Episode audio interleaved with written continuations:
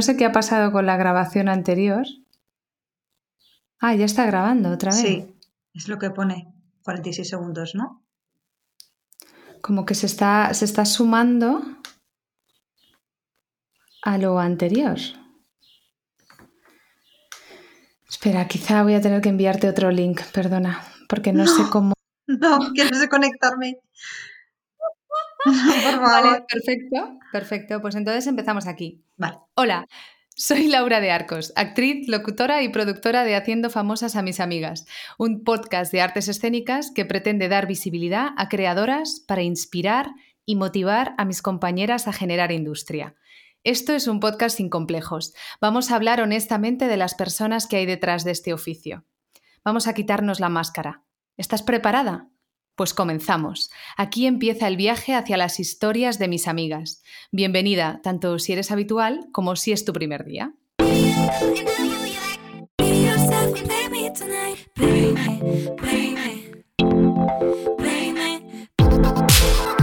Y quería comenzar este capítulo haciendo mención a una frase que he encontrado en el libro La voz de tu alma de Laín García Calvo.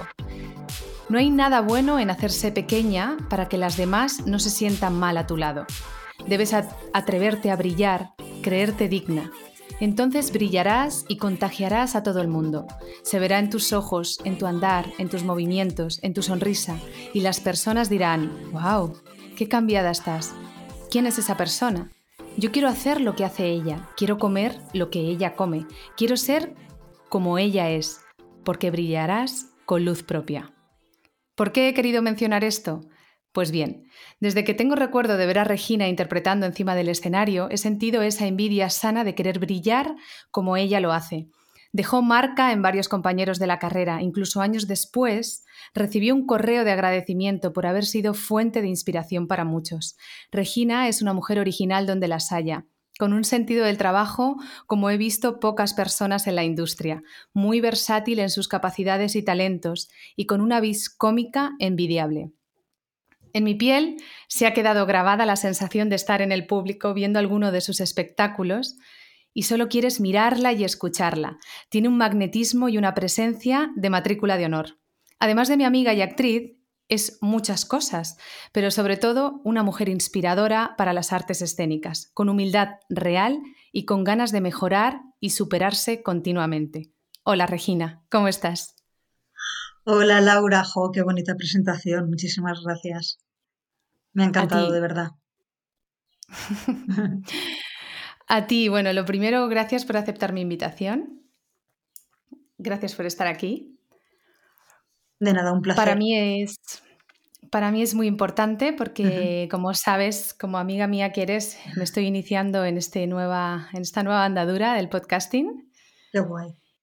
Me encanta porque aparte no, no lo conocía, ya sabes que yo soy un poco, aunque me considero joven, soy una señora de 90 y como yo en, las tecnologías no nos llevamos bien, cada cosa que, o sea, no sabía ni lo que era un podcast, claro, no tengo redes sociales, ¿no? Que es como, Dios mío, o sea, eres actriz y ¿tú en qué mundo vives? Pues yo vivo en, el mi mundo del boca a boca y de repente ahora me entero eso por ti, pues que existen este, este tipo de, también de otro tipo de comunicación, de expresiones y me encanta que estés ahora en esto. Qué bien, pues sí, la verdad es que, bueno, yo eh, soy muy parecida a ti en ese, en ese aspecto. Tengo un poco de fobia digital también y en parte ese trabajo es para, para, para quitármela, ¿no? Y también para invitar a las personas a las que yo admiro a que se la quiten y a que tengan mm. eh, visibilización en las redes de una manera digna, ¿no? Qué guay. Pues sí, oye, qué bien, qué bien, qué bien. Bueno, he hecho mi presentación más personal porque de eso va este podcast, pero no quiero que ninguna oyenta se quede sin saber más cosas sobre tu trabajo. Y ahora voy a hacer la presentación formal. vale. un poco largo, todo esto es un poco largo. Yo lo de sintetizar lo llevo fatal.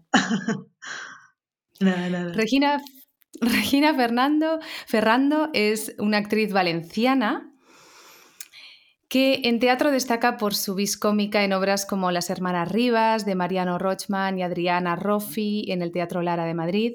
También ha trabajado en producciones audiovisuales de Movistar y Netflix como El vecino, Vergüenza o Los favoritos de Midas.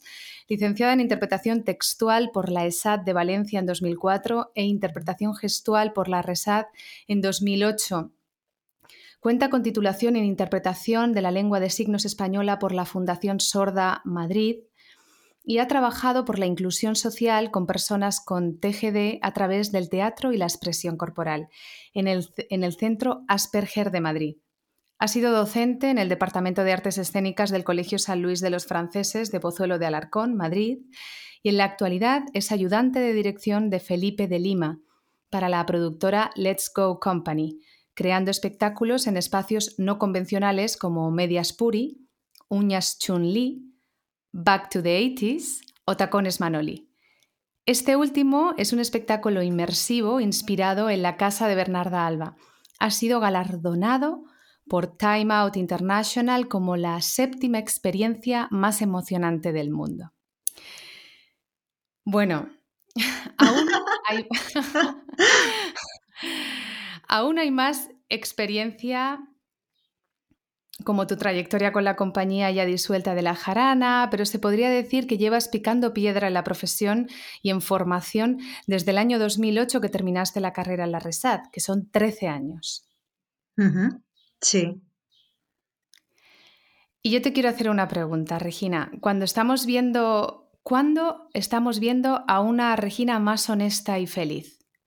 cuando está interpretando, cuando está haciendo dirección de movimiento, cuando está aportando en el mundo docente? Uf, qué pregunta. Pues yo creo que en muchos aspectos, ¿no? Porque tú escoges al principio, ¿no? Como eres joven, escoges un camino. Yo hasta recuerdo la primera vez que, que estaba en Valencia en la cocina con mi madre y me preguntó qué, es lo que quería hacer, ¿no? Que ya tenía 17 años y iba a pasar a la universidad. Y le dije que no lo sabía. Eh, aquella pobre señora me trajo un panfleto con un montón de, de carreras universitarias. Yo las miré y las remiré y de repente me di cuenta que, que no estaba lo que yo quería. Y ella me dijo, por favor, Regina, míratelo bien que hay, hay 8.000, o sea, alguna tiene que ser. Y yo las volví a mirar y a remirar y dije, uff, y fue mi madre la que me lo dijo. Me dijo, ¿y no será el teatro, hija? Fíjate que mi madre era maestra, mi, padre era médico y, mi hermana había hecho mucho teatro, pero a mi hermana no le habían dejado hacer teatro. y entonces llego yo y me dijo mi madre, pues, y, y lo estuve mirando y dije, pues venga, y, ese como se me daban muy bien pues las cosas de, creación y demás, empecé por ahí. Entonces cuando empecé en el teatro, eh, curiosamente, bueno, que luego coincidí contigo, Laura, en, en la RESA, ahí se me empezaron a abrir otros frentes que mm, fue todo como experimental, ¿no? Entonces ya en la propia RESAD la gente me llamaba para hacer cosas de ayudantías de dirección, de asesorías de movimiento pero es curioso porque yo eso nunca, nunca lo elegí y vino a mí. Entonces fui descubriendo otras cosas que también se me daban bien. Y de ahí también derivé, hubo un tiempo que estuve trabajando también de asistente de fotografía, porque creo que también, claro, vienes de un mundo artístico y, preparar los sets como los bodegones, como preparar una escenografía. Entonces, una cosa te lleva a la otra. Entonces, em, ahora mismo también estoy escribiendo porque, eh, bueno, ahora tras la pandemia eh, estoy en ERTE y, entonces como he comprado todo el tiempo del mundo, pues me he dedicado a, mi vida de señora jubilada eh, y a, leer mucho. Estoy ahora con poesía y a, escribir. Bueno, estoy también con otro proyecto, pero que es, mm, yo creo que más para adelante cuando nos dejen abrir eh, los teatros como al 100% y demás para un musical de Frida Kahlo que se va a hacer aquí en Madrid. Entonces estoy ahora haciendo el trabajo de mesa, pero no hemos empezado aún con, todos los ensayos, etc. Y yo creo que eso será cuando, pues ya después del verano y demás, pero, pero me gusta como, como de repente uno se da cuenta que tiene otras habilidades, ¿no? O sea, que, que a veces eh, el hándicap de nuestra profesión es que como te gusta y se te da muy bien a lo mejor hacer algo, no le das importancia. Entonces, yo es verdad que me he pasado como media vida, eh, a veces regalando mi, mi, trabajo porque no me costaba nada. Entonces lo he hecho también súper encantada y agradecida para amigos y demás. Échame un cable con esta escena que no sé por dónde llevarla, o esto tú cómo lo ves, Regi, o esto otro. Y entonces claro, eran cosas que me parecían como, como normales, ¿no? Hasta que, bueno, siempre es guay porque te encuentras a alguien en el camino que te dice, hey, que no, no, es que yo te quiero contratar para esto porque creo que se te da bien o eres buena en, en esto, ¿no? Entonces, aún, pero no te crees, aún ando ahí en lucha conmigo misma de decir, eh, pues eso. Lo que se llama el síndrome del impostor, ¿no? Exacto. Sí, sí, es verdad que he oído hablar de él. sí, sí. Sí, eso, eso no solamente es de, de, nuestro sector o de nuestra industria, sino que también es muy de género, ¿no? Eh, sí, hombre, total, total, total, sí, sí, sí. Aparte, siempre en la profesión estás rodeada más de hombres que de mujeres, eso es verdad, y, y yo, por ejemplo, lo he notado. No nos vayamos todavía al género, Regina, que es todo un apartado de la entrevista. Vale.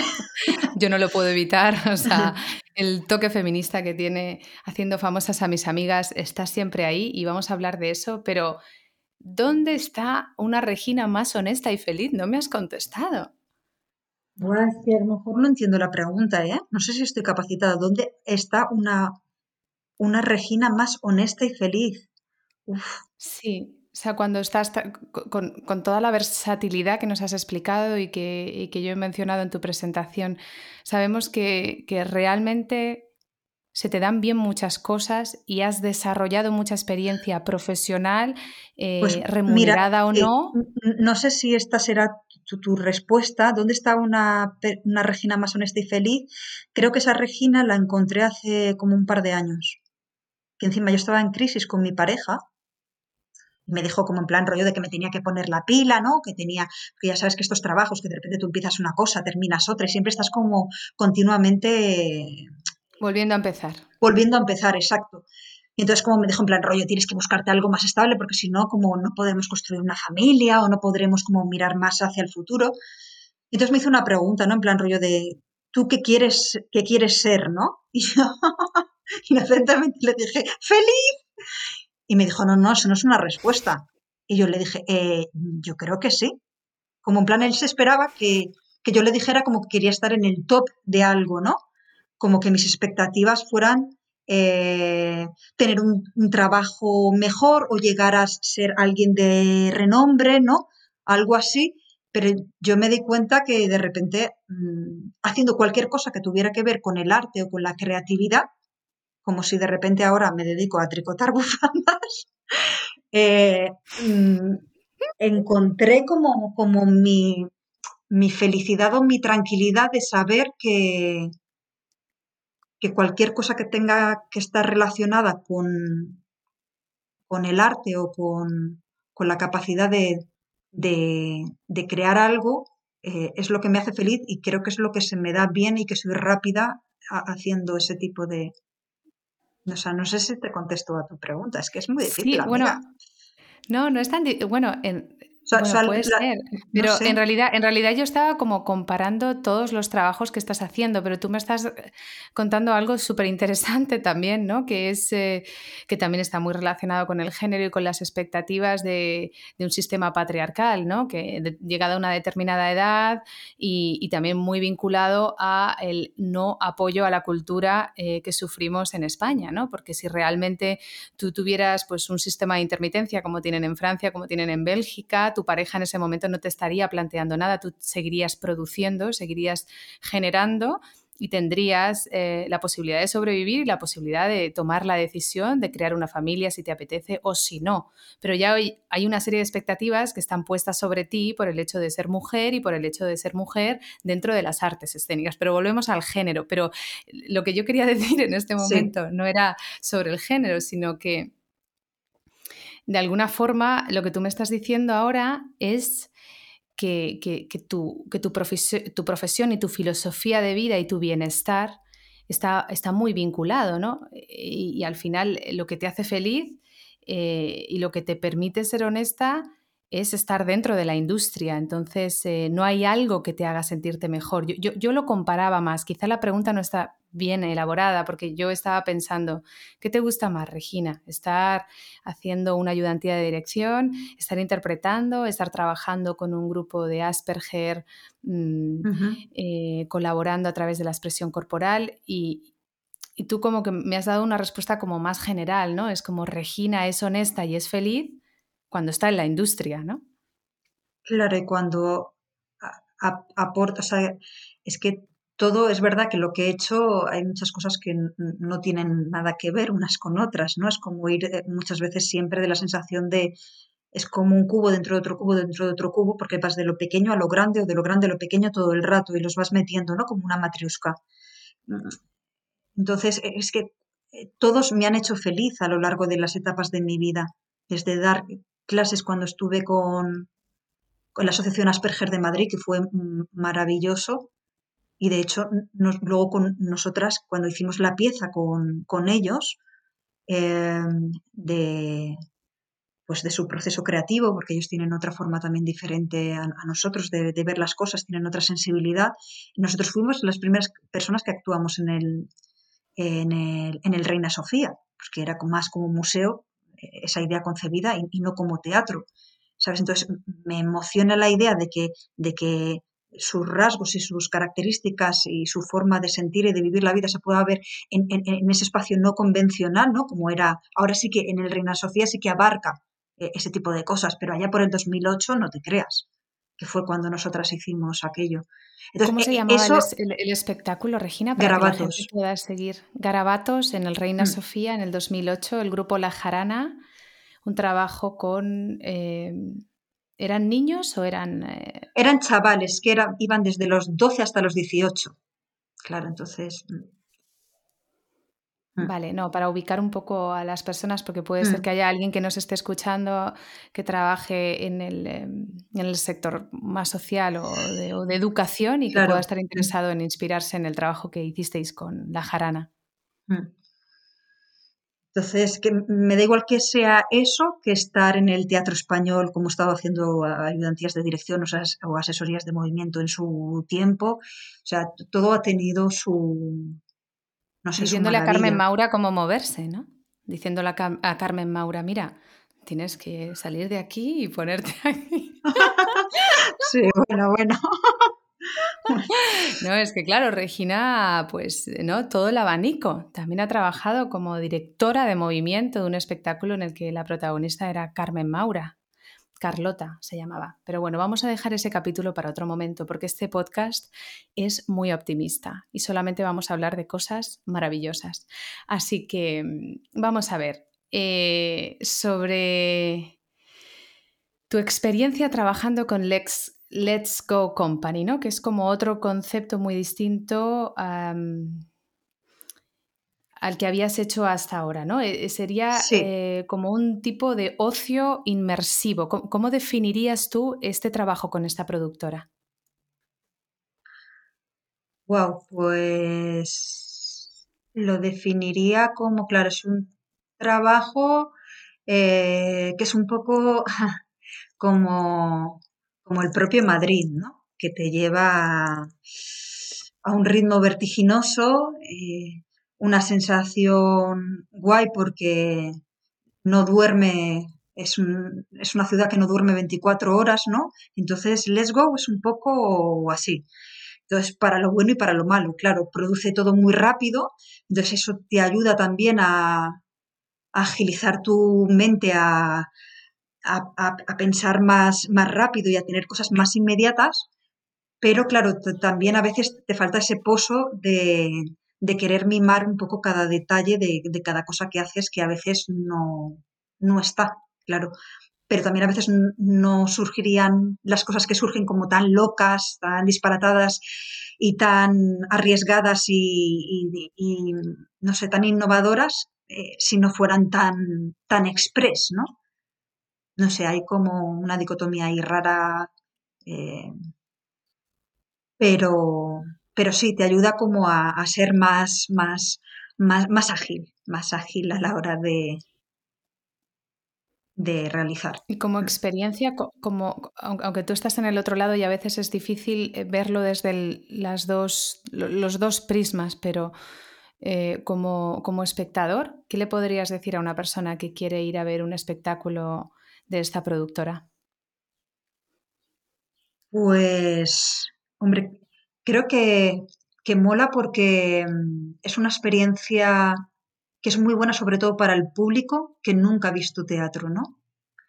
Eh, creo que genera un, un movimiento eh, como, como, más cercano para, en cuestión de lenguajes para esa gente que, que, nunca ha visto nada, ¿no? Creo que tiene unos estímulos eh, que, son muy atrayentes para, muy atractivos para, para ese público como más virgen, ¿no? Que pueda, que pueda dejarse llevar, que no, que no, que no juzga, que, que, que va más a esa experiencia un poco inmersiva, eh, que aunque todos sus, espectáculos de Let's Go no sean inmersivos, pero sí que tienen esos ingredientes, esas características de un poco de, de, de provocarte esas, esas sensaciones, ¿no? Como, cuando vas por la Gran Vía y tienes como muchos estímulos, ¿no? El, el cartel luminoso de Sueps, eh, las tiendas, el tal, el, los pitidos, el claxon, es un poco así que tú, continuamente te, te, está llamando la, la, atención para que vayas a, a, a verlo y, y, y, darte una buena bienvenida como, como te mereces como, como público que acabas de, de, de, de empezar a, a entrar a vivir esa experiencia. Claro, entrar en ese lenguaje. Sí, Vale, eh, bueno, yo he visto Tacones Manoli, Tacones Manoli solo, creo. Uh -huh. Sí, bueno, porque ese sí es más espectáculo. Que lo otro, lo, lo, otro que tienen son dos discotecas, aunque también hacen shows eh, por la noche y, y, luego tienen varios musicales también en Madrid. Bueno, y ahora estaban también. Poco... ¿eh? Tu papel, eh, ¿cómo, ¿cómo, podrías definir a, una persona que te está escuchando cuál es tu, función en estas producciones? Bueno, yo siempre he estado de la mano de Felipe de Lima, eh, que él es eh, el encargado de la dirección, bueno, escenografía, vestuario, que ya lo conoces porque estudiamos también juntos en la carrera, o éramos de la misma promoción, lo que pasa que él era de escenografía y yo de, de interpretación textual y bueno, y gestual. Y, y, entonces pues siempre he estado con él mano a mano creando mmm, las piezas, los espectáculos, la, las ideas, los conceptos de, de lo que hemos hecho hasta ahora juntos. Bueno, ahora me gustaría hablar, Regina, de, de, de tu vis cómica como intérprete, no tanto, esta es la parte que más me gusta, no, no tanto la, la, tu parte como creativa, generadora, creadora, que es maravillosa también, pero bueno, hace un tiempo ya, yo creo que la última vez que te vi en escena fue con las hermanas Rivas, si no, recu si no recuerdo mal, yo. Uh -huh. Y yo lo he hecho mucho de menos, porque, bueno, siempre que voy a ver un espectáculo en el que tú estás actuando, es algo curioso, pero me guste o no me guste eh, la dirección escénica, el montaje, el texto, lo que sea, como espectadora que soy, con mi criterio, siempre me gusta verte, ¿no? Siempre mola verte, ¿no? Y no porque seas mi amiga, porque oh, verte, verte, verte como colega también me gusta mucho, pero no en ese sentido, sino siempre como que me estimulas como espectadora y como intérprete que soy también, ¿no? Siempre tengo como la sensación de querer generar, ¿no? Y eso es un poco la, ¿cómo te diría? La, el tipo de experiencia en teatro eh, que, que, para mí se ha convertido en, en, algo tan adictivo. O sea, el ver a personas que me estimulan, ¿no? Y quería preguntarte, eh, ¿cómo crees que ha influido la comedia en el trabajo que has realizado como actriz? Creo que ha influido la comedia en el trabajo que he realizado como actriz. Es que es más, eh, la, pregunta yo creo que sería, ¿cómo ha influido mi vida en mi comedia como actriz? tu vida de cómica. Claro, porque yo es, es verdad, esto es cierto, ¿eh? he descubierto, yo hasta ahora no había hecho, claro, me había dedicado mucho al teatro y hace unos años descubrí la ficción, entonces em, haciendo cursos de, con directores de casting, de actuar frente a la cámara, etc., claro, me di cuenta eh, que la gente tenía mucha facilidad para llorar delante de la cámara y que se le daba súper bien el drama. Yo le decía, ¿y por qué a mí no? Porque a mí todo siempre me da risa. Y porque me di cuenta que, es verdad que, que, hay mucho de la persona. Es decir, aclaro esto. Eh, yo en mi vida, claro, eh, no tengo dramas. Soy una persona que, aun de la desgracia, me río. Entonces luego eso se nota. Y por eso hay gente que tiene más facilidad porque conecta más con, con su drama personal, ¿entiendes? Entonces yo por eso hasta, yo recuerdo hasta la, en la carrera haciendo una antígona, mi profesora me decía, o sea, por favor Regina, es que esto es clown, o sea, yo mm, no lo puedo evitar. Entonces me río de, de, de, de, lo mío y de las desgracias ajenas, por supuesto, sí, sí, soy un poco así. Entonces, por eso siempre me ha acompañado, me ha acompañado desde pequeña porque mi visión de la vida es, no sé, es, ya, mm, es otra. Mm. Qué bueno, qué bueno. Qué maravilla, la verdad, que, que, afortunada el, poder darle la vuelta, ¿no? O sea, afortunada no, sino que, que bien gestionado, ¿no? Porque eres tú, obviamente, todos tenemos dramas, ¿no? Hay siempre circunstancias difíciles en la vida, pero depende mucho de cuál sea tu actitud y cómo te lo tomes tú, ¿no? Yo estaba, había escrito que para mí la comedia era una técnica que, estaba íntima, que está íntimamente relacionada con el ritmo es algo casi matemático, pero también un misterio, porque a veces funciona y, y otras veces no. Y, Totalmente. Y, no genera la reacción esperada, ¿no? Y exige un trabajo de presencia y de comunicación con el público sin intermitencia, ¿no? O sea, a nivel... de escucha y, también de escucha, claro. Claro, de presencia, de escucha, de comunicación, de estar todo el rato ahí, ¿no? Que parece algo como que, bueno, si estás ahí, ya estás ahí pero bueno, si nos está escuchando algún intérprete, alguna intérprete entenderá este concepto, ¿no? Hay que estar todo el rato ahí eh, y es, es, cansado. Tiene su, ¿no? Pero bueno, em, yo con este tema nunca, siempre me han hecho este tipo de preguntas. Claro, porque es, un, es una acción-reacción también. Y porque muchas veces em, creo que olvidamos las cosas que están fuera de guion, que son las interesantes. Por ejemplo, se te cae un vaso en escena o en, cámara y, no lo juegas, es, es como evidenciar que, te ha entrado la, tos en mitad de una conferencia, ¿no? O sea, te ha entrado, pues te ha entrado. Eh, entonces, esto es un poco así, es como recoger absolutamente todo lo que viene en el aquí y en el ahora. Y de ahí surge también la, la comedia, claro, porque cuando uno eh, es como cuando la escena va mal, ¿no?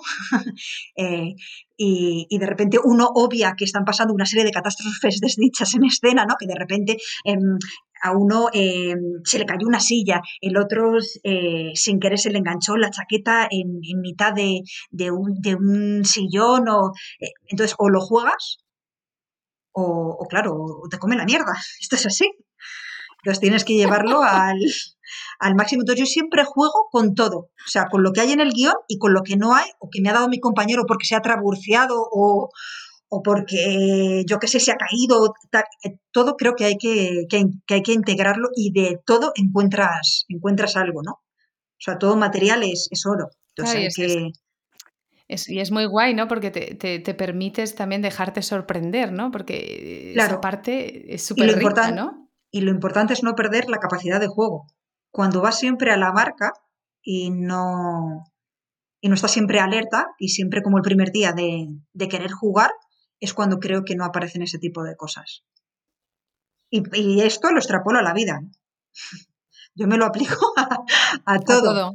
Claro. A todo, total. no, no, esto, es filosofía, esto es filosofía vital. O sea, esto es un podcast de filosofía. sí, sí, totalmente. Y ahora mientras estabas hablando estaba pensando un poco en eh, los procesos cuando, cuando estás trabajando en una producción en la que el elenco es grande o, a veces ni siquiera tan grande, ¿no? Pero la importancia de, de la generosidad eh, con los compañeros, ¿no? Que a veces a mí se me hace un poco repetitivo, ¿no?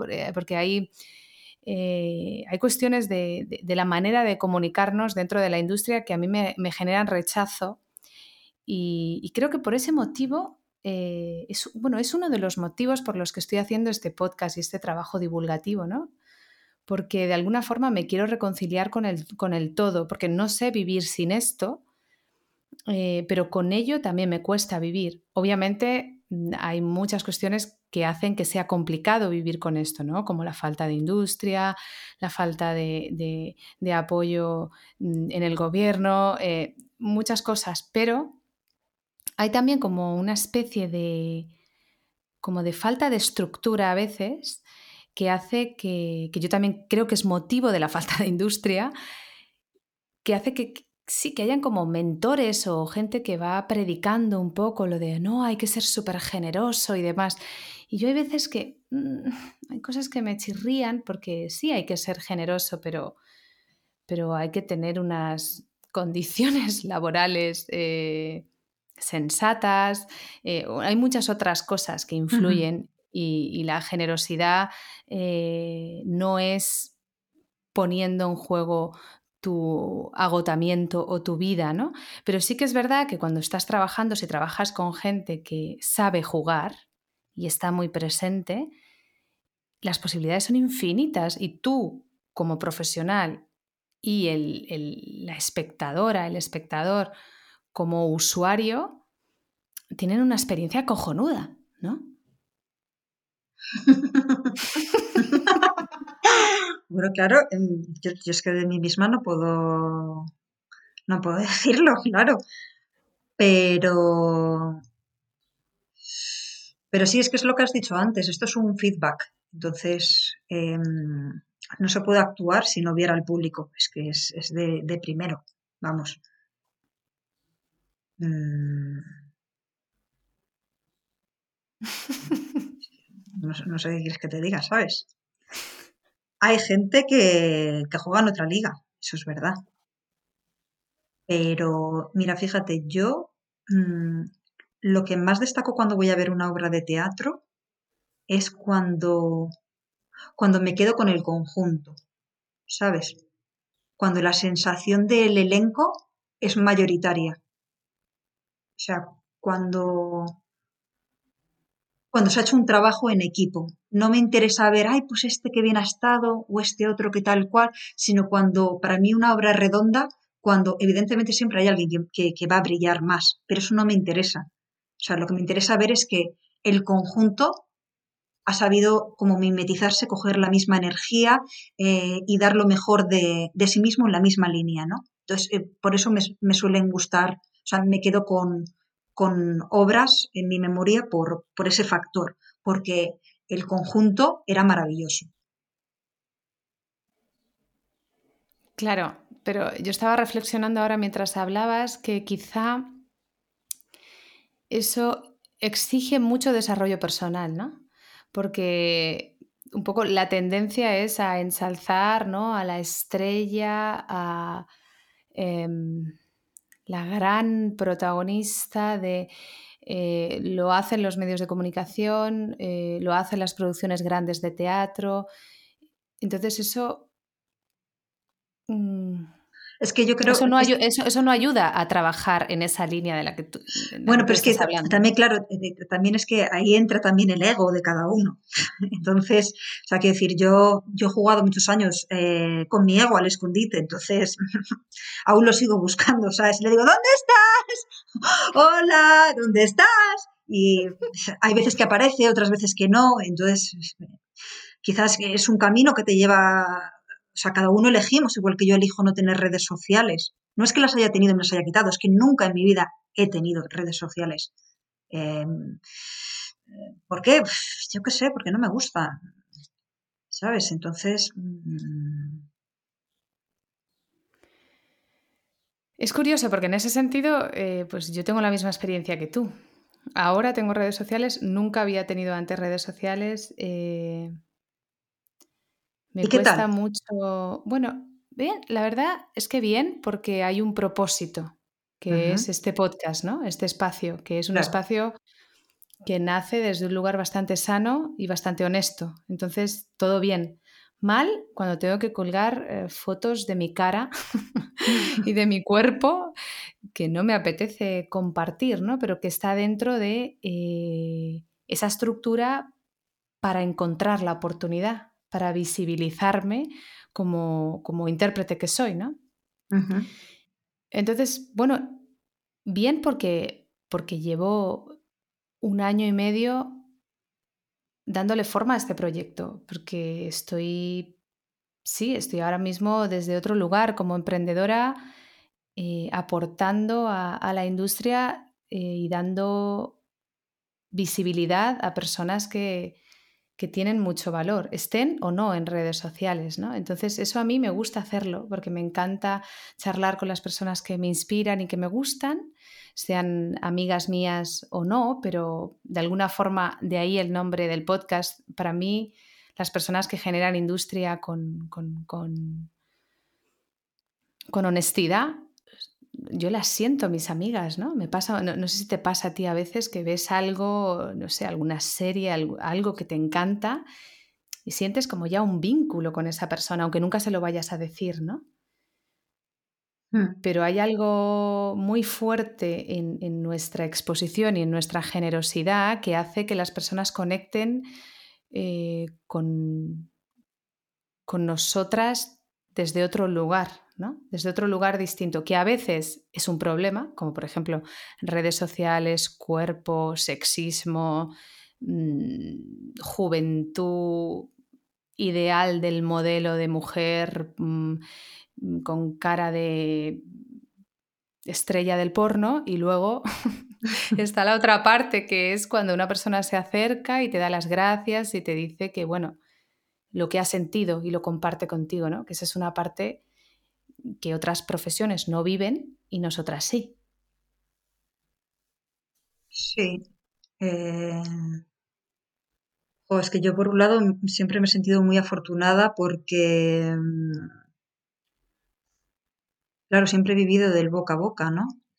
Entonces, eh, siempre he tenido trabajo porque ha habido alguien que se ha acordado con cariño de mí y me ha recomendado. Entonces, mm, aunque también es verdad que hace, cuando fue hace dos años, estuve a punto de hacer una peli y no me cogieron porque la otra chica, o sea, estuvieron entre una chica y yo, no me cogieron porque la otra chica tenía no sé cuántos seguidores y yo tenía cero patatero.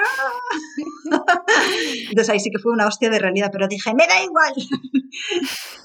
ya haré yo mi propia peli. Pues jugaré al euromillón, me tocará la lotería y y bueno, pues eh, quiero decir, eh, esto es así, ¿sabes? Entonces no malas ni un duro, no te sigue nadie, no tienes no sé cuántos estos, ni los followers, ni esas cosas, mm, yo qué sé, pues eh, hay que aceptarlo.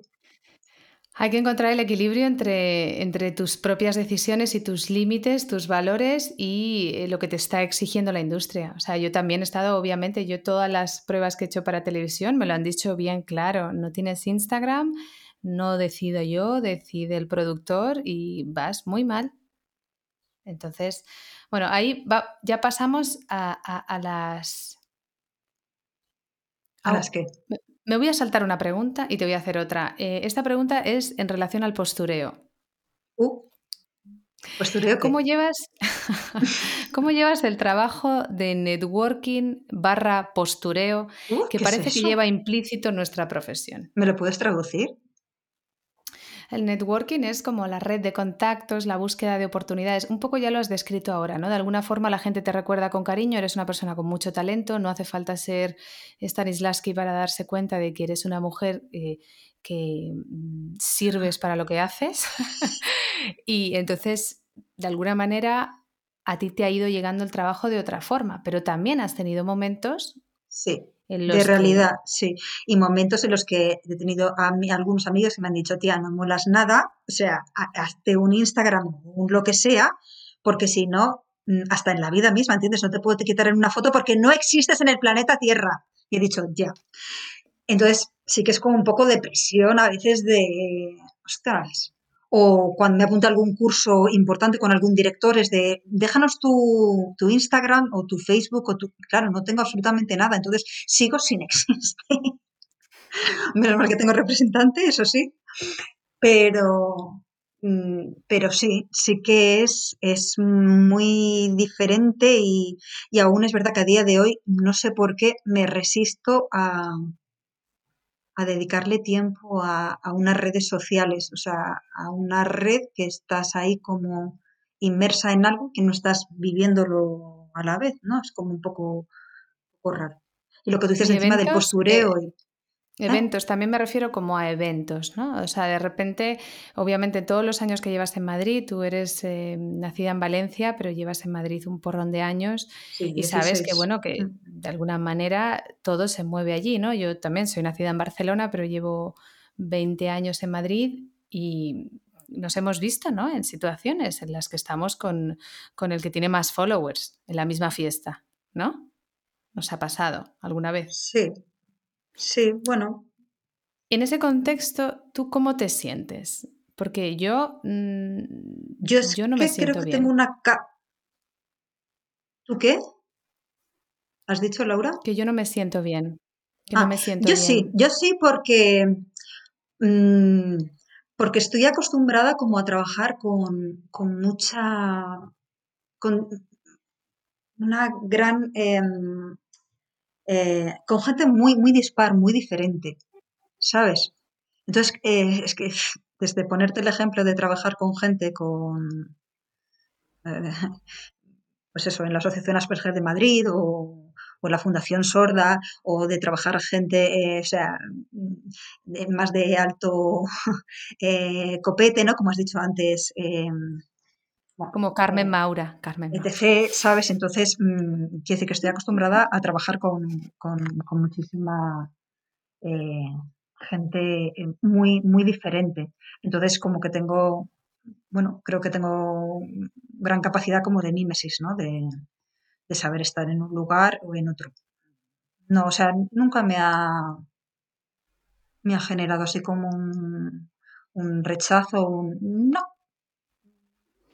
a mí sí, a mí me parece me, agotador. Me, me divierte. Me, me, divierte porque aprendo de la experiencia y me parece tan diferente a mí ciertas situaciones que eh, como más rocambolescas o que me, sí, me, me divierte. ¿Ves? Eso yo tengo que seguir aprendiendo de ti como en muchas otras cosas. Yo no sé si es por mi sensibilidad o por qué motivo, pero a mí me cuesta mucho estar en espacios en los que no entiendo la energía, como que siento yeah. como que tanto mi piel, lo, lo, los poros de mi piel y mi, mi forma de percibir eh, me, sí, me genera como un... No lo sé ni, ni, ni, expresar bien, fíjate lo que te digo, porque es, es como una sensación de, de, yo no quiero estar aquí, yo no, yo no pertenezco a este lugar. Ya, sí, te entiendo lo que quieres decir, pero también hay algo que siempre de, de, de todo aprendes, ¿sabes? Y, y, aunque no sea tu, tu hábitat, ¿no? Natural, a mí tampoco hay sitios en los que estoy y digo, bueno, chica, pues ni fu ni fa, ¿sabes? Pero siempre hay algo que, que sacas o que descubres también de ti misma, alguna faceta que dices, ah, mira, no sabía yo que, no sé, me comportaría así en este ambiente o lidiaría así con este tipo de, gente, ¿no? Y no sé, Puede ser que haya tenido que ver también la maternidad ¿no? y el aislamiento que va implícito un poco en, la maternidad en, algunas de, de, las mujeres, eh, en un gran porcentaje de mujeres, ¿no? que, que tenemos eh, prácticamente el 100% de la carga, ¿no? Pero bueno, eh, no volvamos al género otra vez, que todo el rato me estoy liando. Ahora te quiero hacer otra pregunta, porque yo soy muy intensa. ¿Qué impacto emocional crees que tiene en ti eh, que las oportunidades en ocasiones no lleguen por méritos y por talento?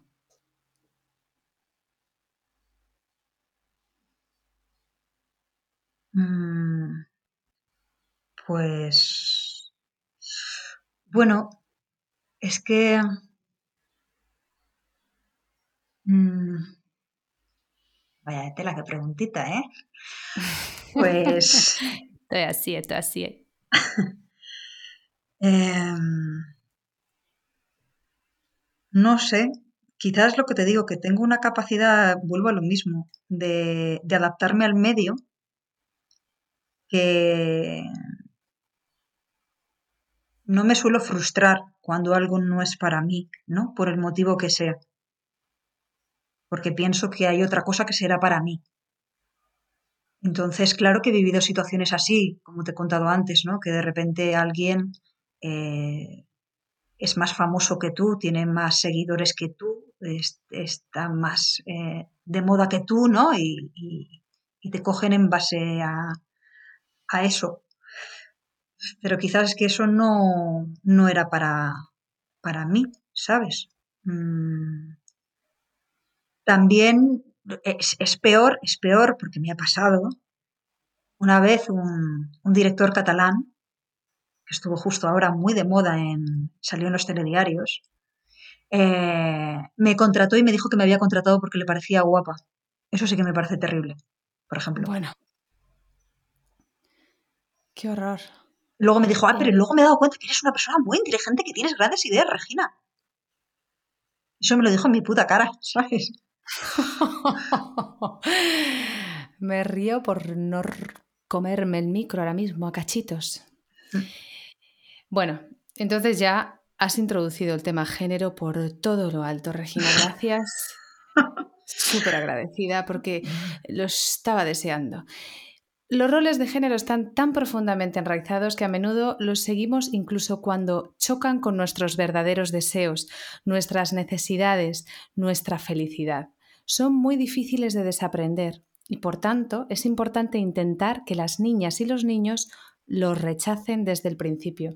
Este fragmento lo he sacado de un libro maravilloso que todo el mundo debería de leer, que se llama Todos deberíamos ser feministas, de Chimamanda. Es una maravilla. Esta mujer escribe que no tiene desperdicio.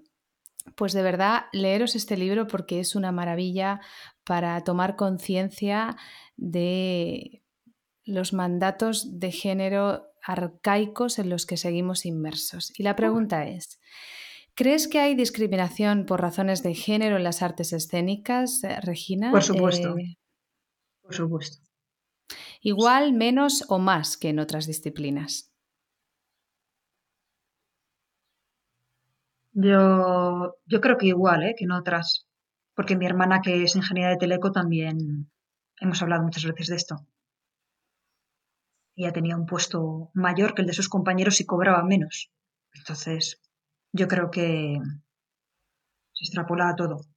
En general, la mujer siempre ha tenido mm, menos posibilidades. Yo, de hecho, yo en mi curro eh, tampoco te creas que éramos muchas mujeres.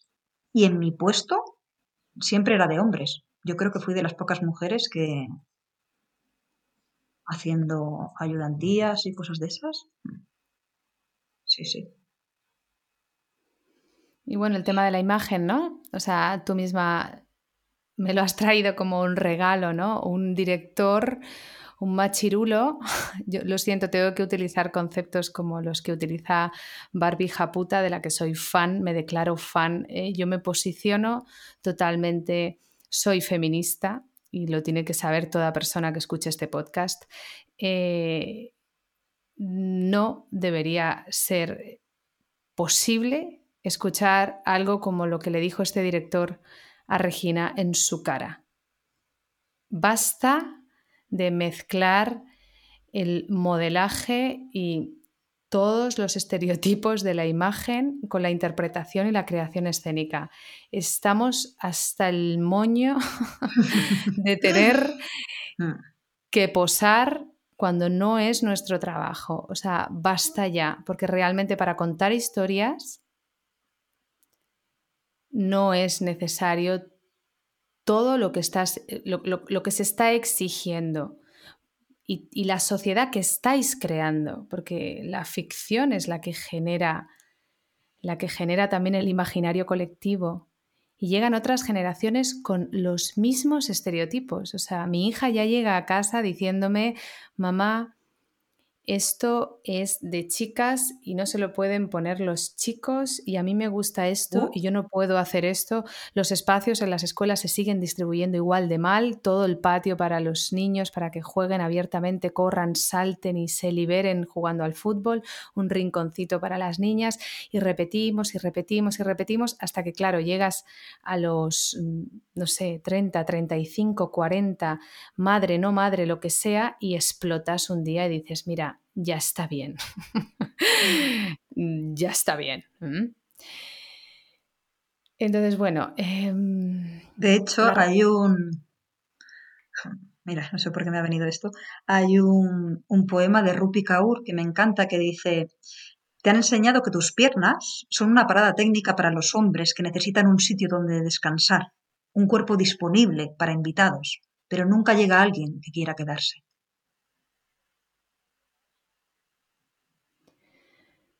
Bueno, es que me pongo un poco enferma, Regina. Pero sí, yo, eso es una cosa que me ha perseguido siempre. Esa cosa como de que seas eh, guapa e inteligente es como... Uh". Mm. Bueno, y que tengas que, no ser tú para conseguir un trabajo. Eh, literalmente, a mí es lo que me ocurre en todo el proceso que pasé de trabajar en teatro a intentar trabajar en la industria audiovisual fue como de mutación, de decir, bueno, a mí no me interesan muchísimas cosas que tienen que ver con la estética y con la y con lo que se espera de la imagen de las mujeres, no me encaja, pero me tiene que encajar por cojones, porque ahora estoy aplicando este tipo de trabajo y esto es lo que se espera de mí. Hasta el punto que no sabes muy bien si lo que tienes que intentar es follarte al productor o conseguir el trabajo, ¿no? Y dices, no, bueno, eso ya no pasa, eso ya con el Me Too ya todo se vio, ¿no? Es muy peligroso lo que está ocurriendo porque la gente se piensa realmente que, existe una igualdad de oportunidades y no es verdad. Entonces, eh, Hombre, también más porque, claro, más en nuestra profesión siempre nosotros somos mucho más que ellos. Me refiero de cantidad, ¿no? O sea, ellos eh, tienen más posibilidades que nosotras, evidentemente, porque son menos. Simplemente por eso. ¿Ya? Sí, pero esta, pero esta estadística no juega mucho aquí porque también somos más en la sociedad y no ocupamos espacios de poder y somos el 52% de la población mundial. Entonces, bueno, mm, realmente hay que cambiar todo el sistema. De cero se tienen que formar los educadores en, coeducación porque las generaciones que vienen salen exactamente igual que las anteriores y hay una percepción de que realmente uno sí es feminista y sí está haciendo cosas que no es real y hablo directamente mm, de mí, hablo de mí misma también. O sea, yo me interesé por los roles de género y estudié un máster en feminismo, pero yo tengo micromachismos por un tubo instalados en mi forma de comunicarme, en mi forma de relacionarme. O sea, yo tengo que estar continuamente revisándome, ahora que de repente me he convertido como en un referente para mi hija que ya me observa como, a ver, ¿qué modelo? Voy a hacer lo mismo. Digo, coño, ¿qué está haciendo esto? Joder. Y, y, tengo que resetear en directo. Y es un trabajo muy complicado. Entonces, mm, asumamos la responsabilidad, por, por favor, porque eh, la situación es grave. O sea, yo no sé, todo el mundo tiene mujeres en su entorno, ¿no? Mm, no sé, como padre, como tío, como abuelo. ¿No? Parece que, que realmente no sé, si no eres un acosador, eres feminista. No, no, no, perdona. Hay que, educar en igualdad de género y eso requiere de desaprender muchísimo, de deconstruir muchísimo y todos tenemos que estar por la causa porque si no, pues... Bueno. En fin, esto se está alargando mucho, perdón. Eh, ya, pero yo no creo que nosotras lo veamos. Ya, yo tampoco, pero mira, en este sentido sí que me gustaría que tú, que, salieras aparte de Regina, que me encanta, mega optimista y esa vis cómica y me dijera, sí, Laura, venga, que lo vamos a conseguir, porque tengo ganas de, de verdad, de ver, sí, de ver un Mm. mundo lleno de directoras, de intérpretes, de gente que, que hace No, yo a día de... inspira. Pero eso no es verdad. Yo a día de hoy, hoy, o sea, ahí no puedo ser tan positiva como siempre, pero porque lo he vivido y, lo siento. Siento que a veces mi voz no es escuchada. Si le regalo mi idea a alguien que tengo al lado, que casualmente es un hombre, entonces esa idea vale millones. Pero es que esa idea sigue siendo mía, ¿sabes? Entonces es como un poco, es, es delicado. Es perverso y es, eh, es una injusticia brutal. Mira, mm, Dime. esto ya está llegando a su fin porque yo tengo que hacer podcast de 50 minutos y no lo consigo nunca. Vale. pues ya Pero- sabes cuál es tu próximo reto. Dime. Quiero, quiero cerrar, o sea, esta era una de las entrevistas que más ganas tenía de hacer, eh, porque el propósito de este podcast es inspirar sobre todo a mujeres a generar industria, Regina. Y tú eres una pedazo de líder, como la copa de un pino, y yo no Bueno. quiero que esto termine triste. Esto, yo no quiero que esto termine triste, yo creo que termine No. con- más Vale. arriba, más arriba. Entonces, Venga. no sé, yo no tengo más preguntas. Pregunta- pregúntame algo o dile algo a las oyentas, no sé. Levántame el cotarro. Pues mira, mm, yo ahora con la pandemia, claro, me entró un bajón del copón, porque siempre el momento cultura es el más dañado y entonces como me quedé parada, dije, ostras, y no había tampoco mm, posibilidad de generar eh, ocio, ¿no? Trabajo, cultura, pues me quedé como, como estancada, ¿no? Y de repente, que nunca sabes dónde vas a encontrar algo, y de repente me abrí un Tinder, ¿vale? Me abrí un Tinder y porque dije, hostia, esto es el fin del mundo, eh, tengo ya 40 años, me voy a quedar yerma, eh, lo había dejado con mi pareja y dije, mierda, mierda, mierda, eh, el mundo se acaba, yo necesito un contacto humano. Total, que me abrí un Tinder que dices que salvaje, no, no tiene redes sociales y de repente se pasa directamente al Tinder. Pues sí, ¿qué pasa? Total, que me hice el Tinder y empecé a conocer gente súper interesante. Y entonces, como, como empecé a tener mucho tiempo, empecé a leer mucho. Y, como eh, esa experiencia del Tinder me la tomé también como entrevistas personales de conocer personas.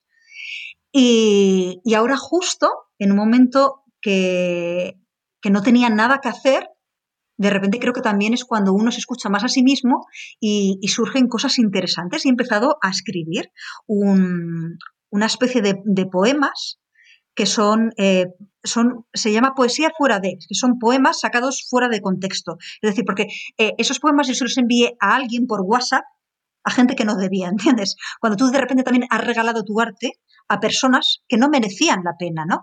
Bueno, tampoco no es, que no merecieran la pena, pero que de repente estabas tú un poco fuera de, ¿no? Que es de amiga.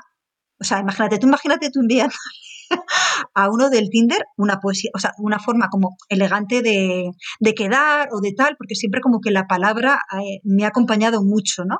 Entonces es de, tengo una amiga mía que me encanta, que es súper choni, ¿no? Que, que no tiene nada que ver conmigo y siempre me decía, pero ¿por qué? ¿Por qué escribes así, Regina? Pero no es que ese tío solo quiere follar. ¿Para qué le escribes y, y le, le dices eh, tal cosa con esas palabras? ¿Es por qué empleas poesía?